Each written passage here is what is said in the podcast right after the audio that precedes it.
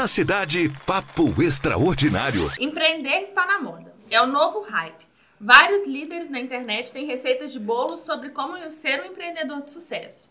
Mas a real é um pouco diferente. Tem coisa que ninguém tá te contando direito. E mesmo se você não empreende, você já parou para pensar na diferença que você faz na economia da sua comunidade a partir do momento que você prioriza o consumo de empreendedores e produtores locais? Além de fortalecer a economia, o que é fato, você se aproxima muito mais de quem faz do processo de produção.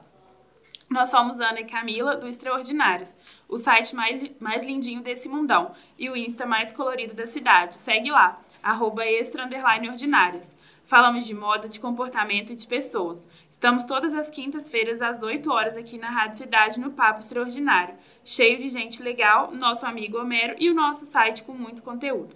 Hoje vamos receber nesse podcast dois empreendedores de ramos diferentes e com muitas afinidades. Guilherme Oliveira, do projeto Vivarte, trabalha com empreendedorismo social, um tipo de empreendedorismo onde o maior objetivo não é só gerar o lucro financeiro, mas também buscar promover a qualidade de vida das pessoas que estão envolvidas através da resolução de algum problema social existente. E o Rodrigo Araújo, da Gran Shop, uma grauleria que só trabalha com cervejarias locais. Além da Gran Shop, o Rodrigo já passou por cervejaria, pelo setor de entretenimento, mais um tanto de coisas, inclusive para minha família. É, bom dia, Gui. Bom dia, Rodrigo. Bom dia. Tudo bem dia. com vocês? Tudo bem. Boa tudo tarde, bem. boa noite também, que a gente bom não dia, sabe que horário que a pessoa tá escutando, né, gente? Ah, podcast Mas, tem isso. É, podcast é, é muito Se você louco. tá tomando Eles café, se você tá almoçando, se você tá no banheiro. Podcast, gente, você que tá escutando, você que tá nos ouvindo, sabe que a gente tá é, desvirginando esses... É, é, existe essa palavra? Consegui. É? É, vocês entenderam. No mundo do podcast, então a gente está trazendo pessoas para o nosso mundo. Vem comigo, me leva para o seu mundo. Não tinha essa música? Toda patricinha adora Adoro vagabundo. vagabundo. É. é Bom, o que, Gui, pode falar vagabundo? O Gui, a gente, a gente falou sobre empreendedorismo social, mas ele também trabalha, né, com microempresas. Então, Tem assim, escritório ele... de contabilidade, né? De consultoria. É. Ai, gente, inclusive já passei aí minha. a, a, minha. É uma história boa também, eu já tive cinco Meu empresas, cartão. né? Desde 18 anos de idade, tive cinco. Quebrei três, tem duas. Ah, esse daí pode ensinar muito pra É. gente. O que não fazer? Exatamente. Guilherme conta. É, esse. exatamente. Rodrigo também, né? É, eu passei por sete empresas Aí, até ó. então, mas eu comecei a empreender com 25. Então eu tô E com mostrou 36. que é velho. Mas- 36 anos? 36, 36. Não parece. Estrada de chão, hein? É, pois Parece é. que Eu das- 50. acabei de ser elogiar, elogiar É. falar que me parece. Não, Obrigado, achei que você tinha obrigado. 36. Mas, Mas- é porque aqui os elogios são assim, né? É. Falsos. É, é. Mas, o, mas foram sete, duas também quebraram. É, duas quebraram, uma foi um projeto. É legal também, falar que foi- quebrou, né? É. Ah, quebrei três Bom. empresas. Depois eu... ficando nervosa. E- Caio, cancela, corta, corta, corta. Não, mas é uma tá, tá bombando, foi a que me deu condição também de investir nas outras, né? né? Até a que- questão realmente de condição de conhecimento e condição financeira também de, de, de investir Tá nas rico, outras. né, gente? Não, não é isso. Riqueza. Fiquei rico esse ano, fiquei rico esse ano. Minha filha nasceu. Eu fiquei mais rico. Ah, meu Deus. Tá, Pelo amor então- de Deus, gente. Mas a riqueza, é muito, rico é a riqueza é muito relativa. A riqueza é muito né? relativa. Riqueza- Riqueza é relativa. Mas uma tá bombando, outras estão em criação e a última foi mais por propósito, mas eu acho que a gente vai falar um pouquinho o que, que é o que é empreender aí. Eu escutei o Gui falando um pouco mais cedo aí da questão de oportunidade e necessidade, eu acho que entra também um pouco nessa rota aí. Não, para começar a discussão, a gente vai começar de trás para frente ou do outro lado do balcão. Queria falar um pouco sobre a importância e a diferença que a gente faz na nossa comunidade ao comprar no local e valorizar o que é feito na cidade. O Rodrigo, na grauleria, ele trabalha com cervejarias locais, todas de Juiz de Fora ou da região, né? Ou de Juiz de Fora mesmo. Fora. É, então, assim, é, é, dar essa oportunidade, queria falar um pouco sobre isso mesmo, né? De como a gente. A diferença que a gente faz, que é muito fácil vender Brahma, né? A real é essa. Mas para aonde esse dinheiro tá indo, sabe? Você tá mandando pra uma Ambev, tá mandando dinheiro pra fora. Tô falando pra você nunca mais beber Brahma, não, gente. Mas é um pouco isso. É, o, o interessante da, da grauleria é a gente realmente focou nos produtores locais pela dificuldade de divulga- divulgação, né, também da- das marcas e para que as pessoas conhecessem também para levar para casa, para ter essa os deliveries aí também que dão um movimento interessante. E a gente sabe que esse é, o setor de cerveja artesanal de Juiz de Fora é um setor é, da área de turismo, da área cultural, né? E emprega pessoas direta e indiretamente, 400 pessoas, né? Entre, entre produção, entre, entre logística, entre venda. Então, realmente foi um dos objetivos foi fazer esse movimento a favor do pessoal de Juiz de Fora mesmo. E aí, só voltando um pouquinho também do, da questão de Juiz de Fora, valorizar a nossa cidade, que precisa realmente ter esse movimento maior, eu volto na minha primeira empresa, que foi a Guiando Telecom, a gente decidiu trazer a base operacional dela para Juiz de Fora, para também empregar em Juiz de Fora. Então, hoje, só um exemplo também, não é produto, mas é serviço de Juiz de Fora a serviço do Brasil. Ah, hoje, a Guiando ela tem é, 80 colaboradores Brasil, sendo que 40, 45 estão em Juiz de Fora, porque nós sócios na época decidimos trazer para cá para dar um movimento para a mão de obra que tinha muito boa em Juiz de Fora. Né? Então, assim, a questão de produto e serviço é realmente valorizar o, o local, é muito importante. É, tem muita coisa rolando aqui, até a questão de projeto social mesmo, ou aquilo que a gente está falando, sabe? De, de entender, a gente falou hoje no programa, a nossa parte como consumidor, na economia, sabe? Porque às vezes a gente reclama muito, ai, porque o dinheiro tá só nas mesmas mãos e tal, mas você indiretamente só contribui para que isso aconteça no, no, seu. Então é olhar um pouco para o seu perfil de consumo e entender aonde você está investindo, se você é incentivo mesmo, sabe? Mas já para linkar com o que a gente está falando, que o Gui estava agora no, no Papo Extraordinário com a gente e trazer esse assunto para cá também, da, da feirinha do Eldorado, uhum. né? Que Eldorado é um bairro aqui de Juiz de Fora. Eldorado é um bairro de Juiz de Fora, né? E o projeto Vivarte, ele atua é, prestando uma consultoria, né? Para as empresas que querem investir na, em algum projeto social. E aí tem as feirinhas que, que acontecem lá no, no Eldorado. Conta, é, fala pra gente como que isso influencia na nossa economia local e como isso ajuda a comunidade. Então, é, é muito essa relação, assim, tem muita relação é, externa, né, da, das pessoas que estão nos grandes centros irem até a, a, a periferia e vice-versa, fazer essa ponte, fazer essa, essa relação que isso eu acho muito importante, é, que aí a gente já tem como agregar ainda mais valor à feirinha, né, né aquela questão de preço e valor também, as pessoas se comprometem lá e sentem é isso que o, que o Rodrigo falou, tipo, ah, vou apoiar ali eu sinto na pele que eu estou apoiando o consumidor local, né? Independente de estar tá comprando nos grandes centros ou não, acho que a, a, o sentimento ali está muito mais vivo quando você está presente num projeto de impacto assim, em comunidade, né? Na praça, com a galera, é, né? Você vê, você conhece os empreendedores, você conversa com eles e tudo mais. Acho que esse é um grande ponto assim da gente começar é, é, essa essa pergunta. O segundo ponto é a satisfação deles de terem é, é, receber esse público diferente na, na comunidade deles, para comerem do, do produto Mostrar deles, o trabalho deles, para né? servirem do serviço deles e tudo mais. A gente vê a, a, gratidão no olhar deles, por mais que eles não vendem muito, mas só de ter essa troca, né? Principalmente entre eles também, a colaboração deles é muito grande, né? Um ajuda o outro o tempo inteiro. E a gente conseguiu ver um, né, um poder muito grande em relação a, a, a consumo, né? Financeiramente, né? A gente, da primeira feirinha, que faturou acho que 3 mil reais, né? A segunda feirinha, acho que passou de 4 mil e tanto.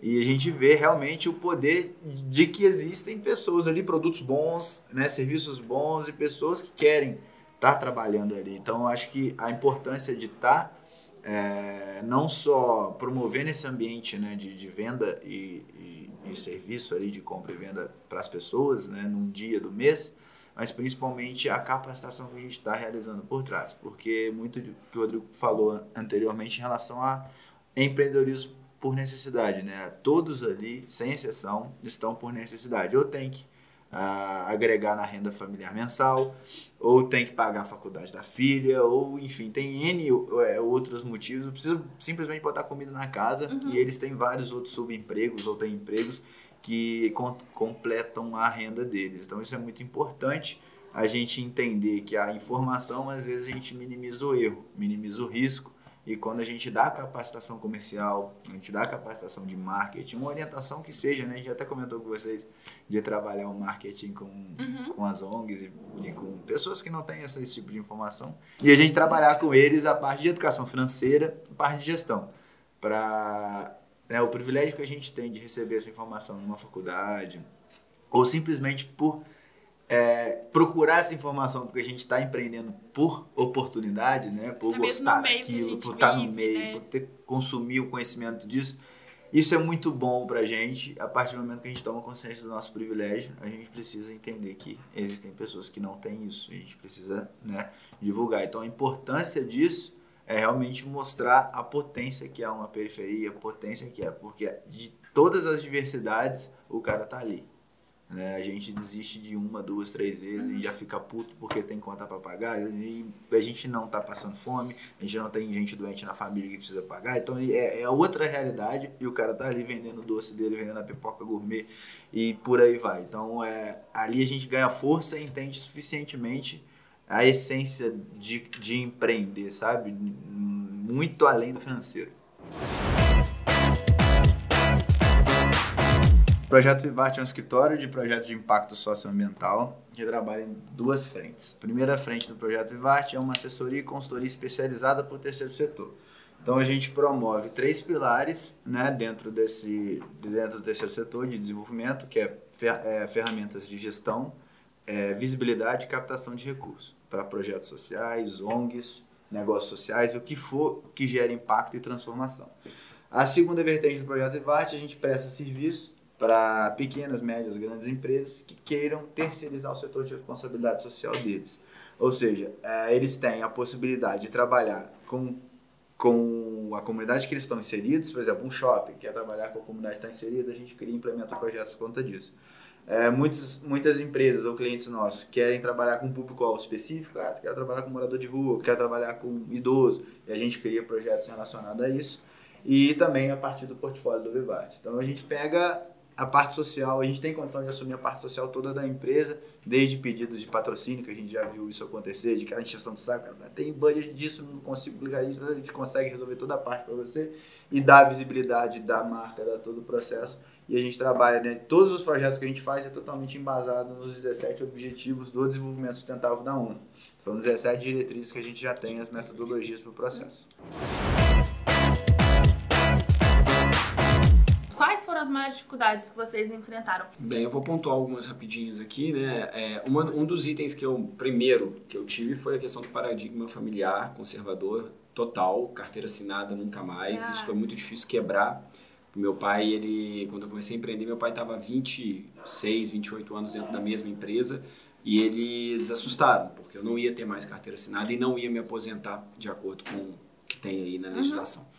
É, essa foi a primeira. A segunda foi realmente se virar com um pouco dinheiro que dava, porque eu morava em Belo Horizonte, junto com meu sócio. A gente tinha um apartamento lá é, alugado pela empresa, mas a empresa era nossa, então já ia uma parte, um aluguel. Então era se virar com dinheiro sem ter também, por mais que eu, eu tivesse uma, uma- uma- um conhecimento né, de, de, de empresa estando trabalhando e não gerenciando de uma outra forma, a gente começa a entender de, de, de itens que não fazem parte do nosso dia a dia é, quando a gente está dentro da empresa e sim em cima, né? Então, é, isso foi também a questão financeira, ajustar, a gente entendeu o que era reinvestimento, entendeu o que seria para realmente para nós. Então, foram anos aí sem, sem tirar nada da empresa. E a dificuldade mesmo do dia a dia, né? Porque depois você começa a liderar pessoas, você antes era liderado, você começa a lembrar de exemplos é, que você teve positivos e negativos e tenta fazer um equilíbrio em cima disso aí para começar a liderar pessoas também, porque são elas que vão mover sua empresa, né? Nós aqui estamos, quando a gente, vocês duas hoje estão à frente da empresa de vocês, daqui a um tempo crescendo, vocês vão liderar pessoas, né? Já tem o Caio que vocês lideram aí, então assim...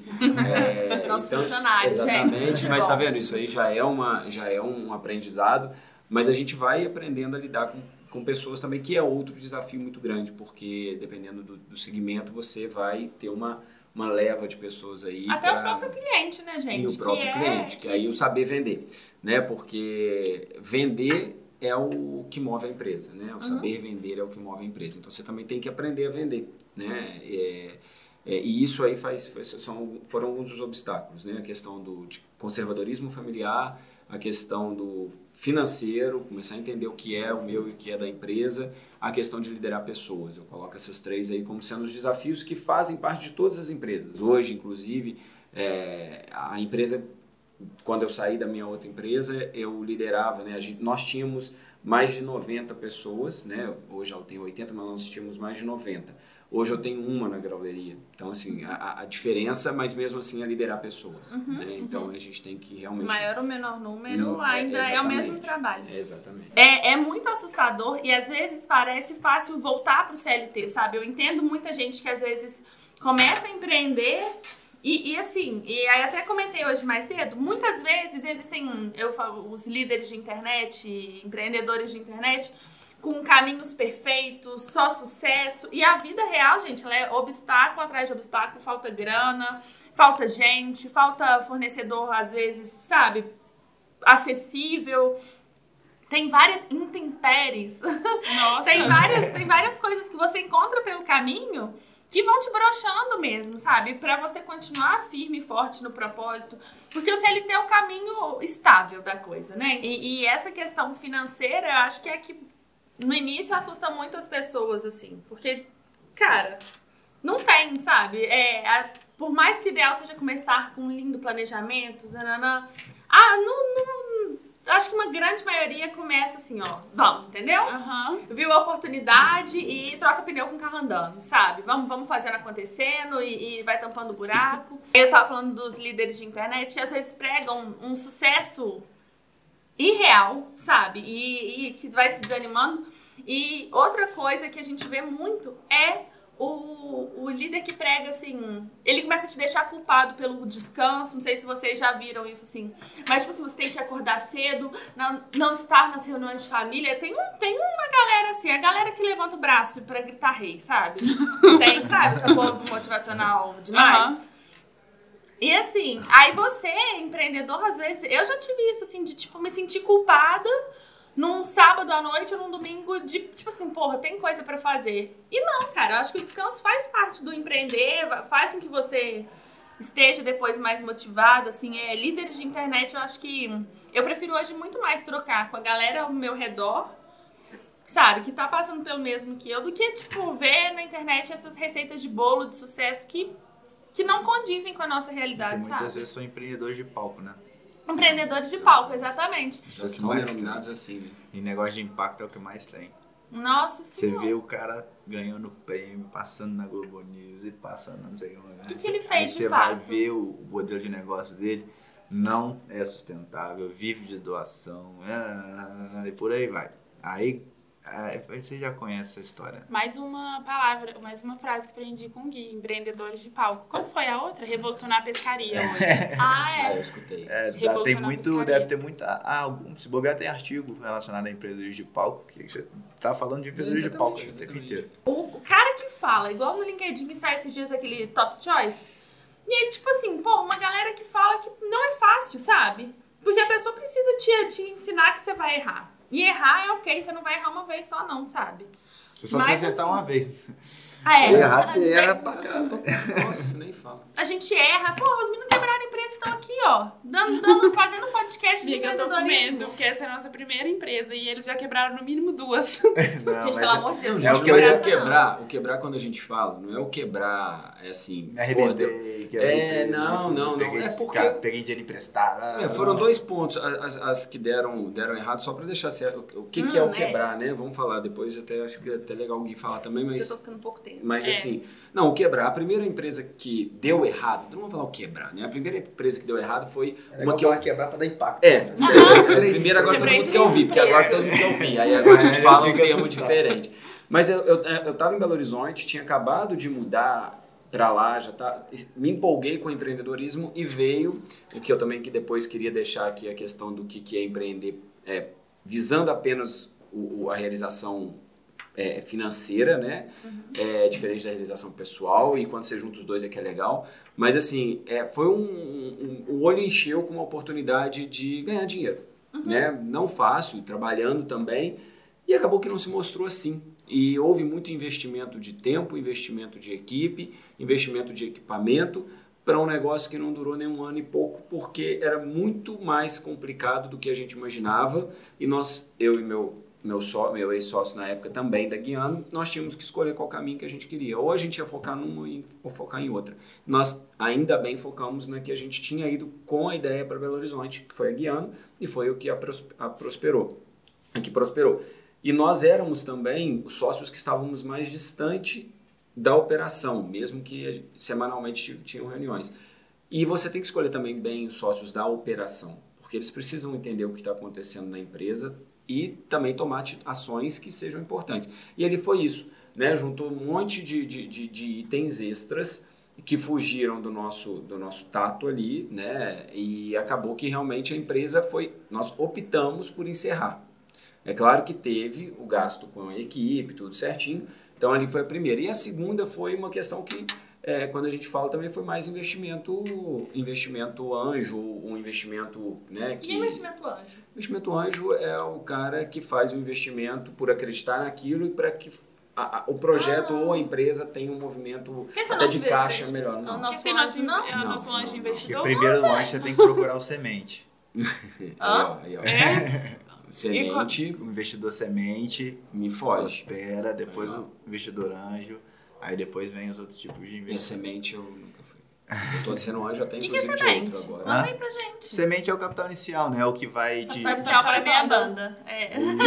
é, é o que é o, quem te dá o capital semente ali, né? Pra você começar o, o seu negócio. Ou investe na sua ideia, acredita na sua ideia. Pai, beijo. É, é o famoso patrocínio, né? Ah, não, mas muito interessante. Mas interessante. tem gente de capital semente que entra por capital semente devagarinho vai conhecendo o empreendedor, vai conhecendo a empresa e pode virar um anjo. Eu vou publicar no Extraordinárias. Procuramos capital semente. É, como é que é? É até bonitinha ah, a palavra. Capital semente? Ah, o anjo também é maravilhoso. Tem o anjo do Brasil também, se você cadastrado lá.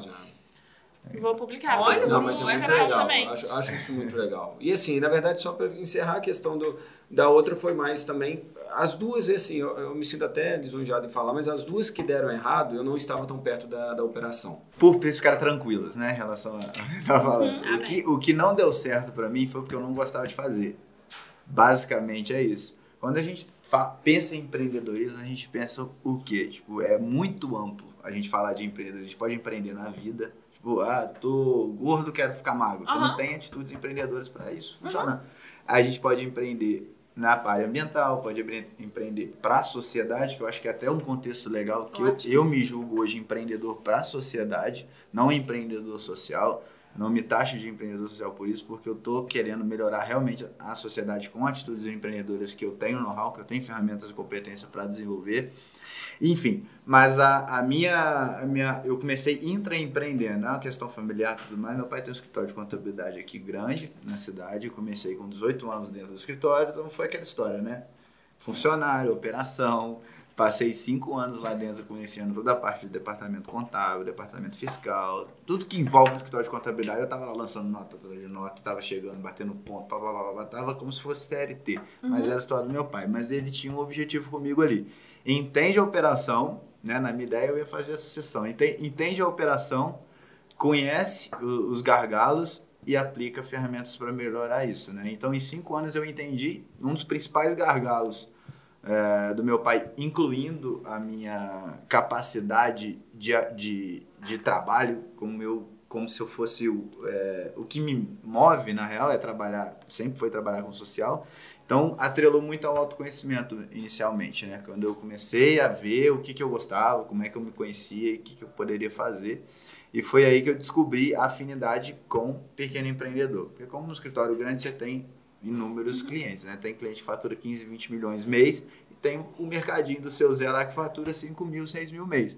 E eu gostava muito de estar no mercadinho fazendo reunião, explicando um bocado, do que estar numa, num frigorífico lá no Rio gigante conversando com os caras lá. Então ali eu já fui vendo um dos principais gargalos da, da empresa do meu pai na época, que era a falta de atenção para o pequeno empreendedor. Então imagina que a gente tem lá um leque de inúmeras empresas e X empresas eram só pequenas e, e dividido em carteira de, de para, vamos supor lá, 100 funcionários. Esses 100 funcionários, eles faziam grandes e faziam as pequenas. As pequenas sempre ficavam de lado, né? Porque a complexidade da operação é muito grande. E diluindo o custo, como uma empresa pequena ela paga menos, muito menos do que uma empresa gigante, a gente via que diluindo o custo em todos os funcionários, em toda a operação, com o faturamento, né, com de todo, somando todo o faturamento da empresa, estava dando prejuízo. Foi o primeiro ponto que eu enxerguei como oportunidade de trabalhar. O que eu fiz, eu peguei uma parceira nossa, uma consultoria, e a gente começou a trabalhar lá dentro quantos funcionários tinham condição de fazer aquelas 60 empresas, 50 empresas do Simples Nacional, que a gente chama de pequena empresa hoje. A gente fez um estudo, né? Durou, sei lá, umas duas, três semanas. A gente conseguiu entender que quatro pessoas tinham condição de fazer isso. Ou seja, no mês seguinte eu estava trabalhando numa operação de 20% de margem de lucro.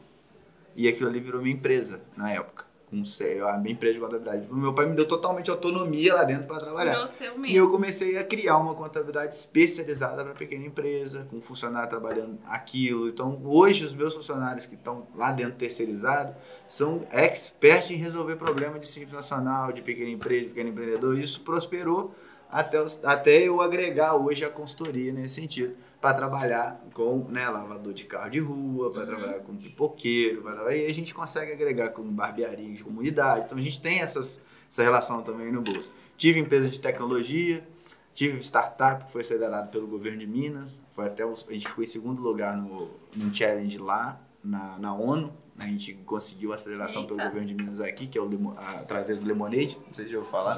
Já, já. O André Medina também. Isso, o Lemonade ele é um dos principais do Brasil de aceleração de startup, a gente chama de early stage, né? Que está em estágio de idealização para formalizar e tudo mais. Não deu certo, tudo mais, né, enfim. é, foi nesse sentido muito as dificuldades que eu tive. Foi muito em relação a não gostar da operação, não gostar de fazer.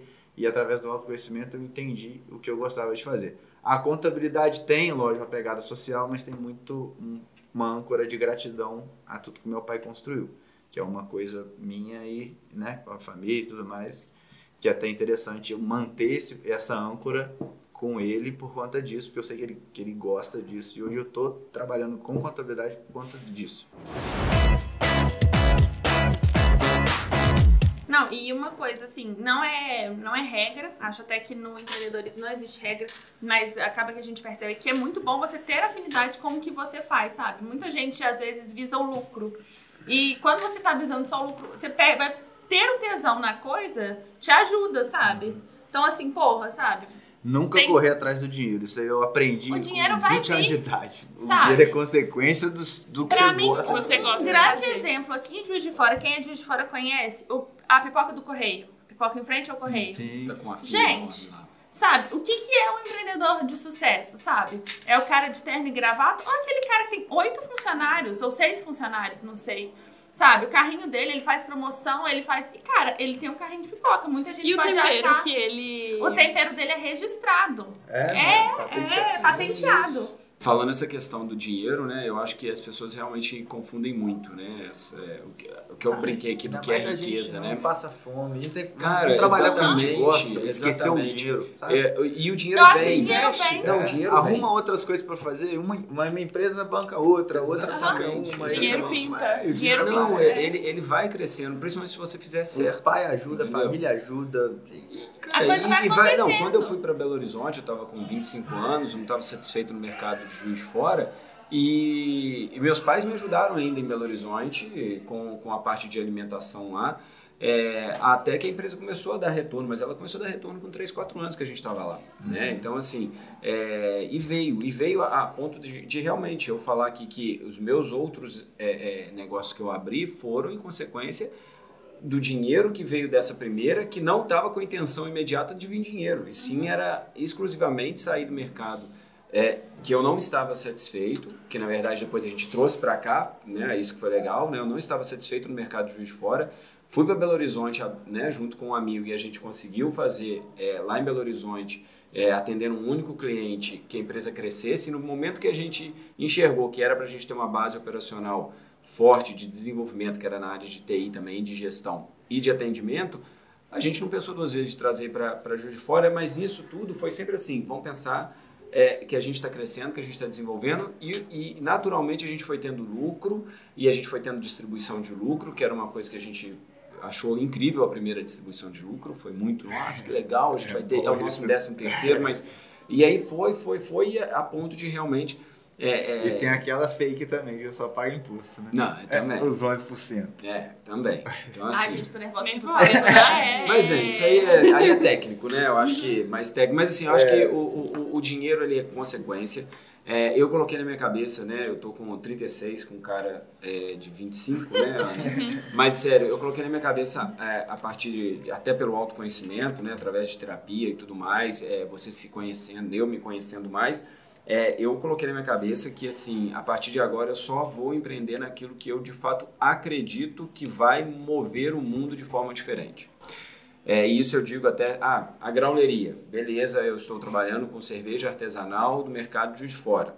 Mas não necessariamente vai ser esse o meu propósito, né? Inclusive, falei com a Camila há pouco, eu é, sou um dos investidores anjo da escola Hub, né? Aqui de Juiz de Fora, a infantil e a de Porto Alegre. É, e, e é isso, sabe? É o empreendedorismo que visa mudar de alguma forma a comunidade que ele está inserido, sabe? Exatamente, mas você imagina, é, a, a grande dificuldade talvez que o Gui tem, e que é igual agora a gente também está com o, o projeto Recriar, que também tem o auxílio deles lá com o Eberton, é, as pessoas querem ajudar, mas as pessoas não ajudam. Ou as pessoas nem querem ajudar. Mas a partir do momento que você formar seres humanos, pessoas que já têm isso na veia, né? o- Exatamente. o- o- Foi fortalecido questão- isso. Exatamente, desde Teve criança. Eu, eu não tive isso, né, do social desde criança. A partir do momento Eu que você consegue muito nisso. A partir do momento que você consegue crescer e desenvolver as pessoas para isso, tendo uma boa educação, uma boa, eu digo, uma educação que realmente vai te fazer desenvolver no futuro é, é, é, ações como essas é, em relação aos outros e a si mesmo, né? Mas você pensar, pô, sustentabilidade, empreendedorismo, inovação, é, relacionamento humano que está muito em falta hoje em dia, as pessoas não estão tendo paciência uma com as outras, né? Saber escutar feedback sem achar que é uma, uma crítica. Aham. A partir do momento que você tem uma, uma, uma base assim já, Não, é eu acho que os projetos sociais, o, o, o mundo vai ser um mundo entrar muito mais feliz. aí, Porque eu sou formado na pedagogia Waldorf, né? Que é uma, uma puta de uma pedagogia Sim. a nível mundial. E isso me trouxe muita consistência dos meus talentos. E principalmente das minhas, dos meus pontos a melhorar, que a gente chama. E além do envolvimento com o social, eu fui jogador de futebol até 18 anos de idade. Então eu passei, eu passei por um Gente, momento de temos aqui um atleta. Ney Júnior. É. Pelo jeito quebrou também. Não teve Quebrou. jeito. Quebrei os dois joelhos primeiro. Depois eu vi que não era minha praia. É, não cheguei a atuar profissionalmente, mas treinei com um time profissional. Treinava divisão de base desde 5 anos de idade. Passei em alguns clubes, Fluminense, Tupi! Nambais. Isso. Você jogou no Tupi? Joguei no Tupi. Ai, gente, eu, eu já fui muito jogo no Tupi. Quem é de Juiz de fora? E, e na também. minha realidade, né, a- o contexto social, né, de toda a minha educação, de todo o meu processo, estar inserido num contexto social completamente diferente do meu, que é o, o mundo do futebol, por exemplo, é muita gente de classe baixa mesmo, muita Uhum. gente de periferia. Eu tinha isso a vida inteira, eu sempre... Eu me culpava, às vezes, por ter dinheiro, já me culpei várias vezes por ter condição financeira boa e tudo mais, mas aprendendo Uhum. muito cedo. Com 8 anos de idade, eu já falava, mãe, por que, que eu tenho esse tênis e o fulano não tem? Por que, que eles me chamam de playboy? Por que, que eles ficam fazendo, me excluem das coisas e eu, eu quero ser amigo deles e não consigo? Até quebrar isso através do de nosso algumas privilégio. coisas. E é- e é- isso não é errado. cedo. A gente fez um programa sobre privilégio e, e o privilégio ele não é errado, mas você tem que ter noção de que você, Você não é um privilegiado, você não isso. precisa se culpar. Então, assim, é a nossa missão com os nossos filhos é mostrar que, olha, a partir do momento que você é um privilegiado, você tem uma, uma função, né? É- é- a sua função é, é diminuir né, essas diferenças. Exatamente. É tomar consciência do seu privilégio justamente para você melhorar as oportunidades para quem não tem essa situação, né? Quem não vive essa situação. E é isso que eu sempre procurei fazer, né? Principalmente na- empreendendo, que é o que eu me formei realmente, que é o que eu sei fazer de verdade, que é pegar um problema e achar a melhor forma para desenvolver isso. Né? Eu sou Posso formado em liderança. a minha conta de. Me acha uma solução. Eu- Tá, mas tem- bom. Me acha uma solução, é. precisa de ter algo muito forte por trás disso, né? Igual o projeto De- Invade, essas coisas. é, coisas sociais, né? problemas Não, realmente de fato que mudam a cara da sociedade. Mas eu acho que é exatamente esse, esse é devolver, né? Eu falo muito isso para para quem está empreendendo e que já está bem e isso é legal ver que as pessoas estão começando a ter essa visão. ou Já tem bastante gente que tem essa visão, mas falta um movimento para isso, né? Falta o alguém para para empurrar a pessoa, porque muitas das vezes ela se sente bloqueada porque não sabe fazer, não sabe abordar, Exatamente. não sabe chegar numa comunidade. Isso também tem que ter né, muito cuidado, tem que tá- ter o tato e tal, entendeu? Então acho que Anjos da Rua também, que são um pessoal que a gente também está ajudando, o Se a gente pessoal, tem eles, contato com eles. é, eles também, a gente também auxilia. As principais características, se fosse para dar uma dica para vocês, meninas. Ai, Pode falar, vocês estão arrasando. É hora dessa. Tô adorando. Igual eu falei dos quatro pontos interessantes que a gente falou, você tem que descobrir o primeiro ponto é a paixão. A gente fala muito de sentimento, porque realmente quando a gente vai trabalhar em empreendedorismo, a gente lidar tecnicamente com as novas economias, a gente consegue desenvolver a exponencialização dos sentimentos, que é o que eu trabalho hoje com o modelo do Vivac. Mas enfim, o primeiro ponto é a paixão. Vocês já descobriram o que vocês gostam, o que vocês são capazes, o seu talento, o seu desenvoltura, o que vocês amam fazer.